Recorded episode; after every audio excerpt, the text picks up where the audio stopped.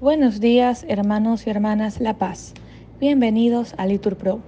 Nos disponemos a comenzar juntos las lecturas de hoy, viernes 6 de julio del 2023, viernes de la decimotercera semana del tiempo ordinario, la primera semana del Salterio. En este día pedimos por el sufrimiento de los inocentes. Ánimo que el Señor hoy nos espera. Lectura del libro de Génesis. Sara vivió 127 años y murió en Villa Arpa, hoy Hebrón, en país cananeo. Abraham fue a hacer duelo y a llorar a su mujer. Después dejó a su difunta y habló a los hititas. Yo soy un forastero residente entre vosotros. Dadme un sepulcro en propiedad, en terreno vuestro para enterrar a mi difunta. Después Abraham enterró a Sara, su mujer, en la cueva del campo de Macpela, frente a Mambré, hoy Hebrón, en país cananeo. Abraham era viejo y de edad avanzada. El Señor lo había bendecido en todo.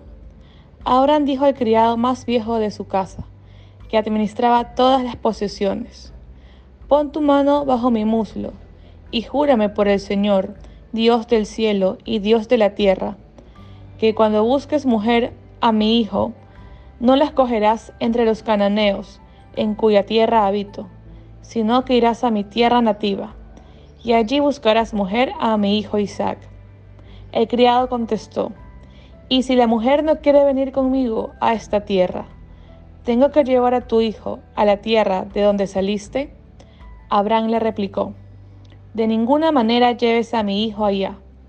El Señor Dios del cielo, que me sacó de la casa paterna y del país nativo, que me juró, a tu descendencia dará esta tierra.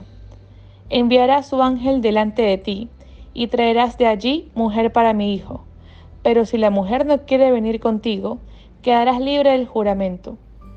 Solo que a mi hijo no lleves allá. Mucho tiempo después, Isaac se había trasladado del pozo del que vive y ve al territorio de Negev. Una tarde salió a pasear por el campo y alzando la vista vio acercarse unos camellos. También Rebeca alzó la vista y al ver a Isaac bajó del camello y dijo al criado, ¿quién es aquel hombre que viene en dirección nuestra por el campo? Respondió el criado, es mi amo. Y ella tomó velo y se cubrió. El criado le contó a Isaac todo lo que había hecho. Isaac la metió en la tienda de su madre Sara, la tomó por esposa y con su amor se consoló de la muerte de su madre. Palabra de Dios. Te alabamos, Señor. Al salmo respondemos, Dad gracias al Señor porque es bueno. Dad gracias al Señor porque es bueno, porque es eterna su misericordia. ¿Quién podrá contar las hazañas de Dios, pregonar toda su alabanza? Dad gracias al Señor porque es bueno. Dichosos los que respetan el derecho y practican siempre la justicia. Acuérdate de mí por amor a tu pueblo. Dad gracias al Señor porque es bueno. Visítame con tu salvación, para que vea la dicha de tus escogidos, y me alegre con la alegría de tu pueblo y me gloríe con tu heredad. Dad gracias al Señor porque es bueno. Nos ponemos de pie. Lectura del Santo Evangelio según San Mateo.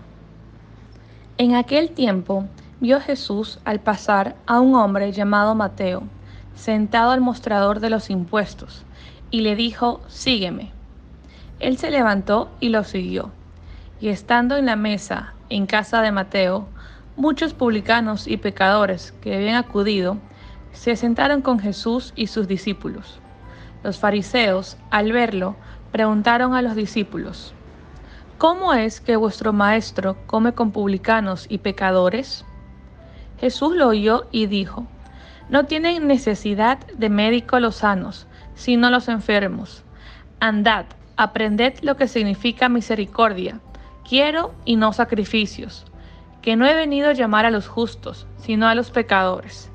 Palabra del Señor. Gloria a ti, Señor Jesús. Bendecido día.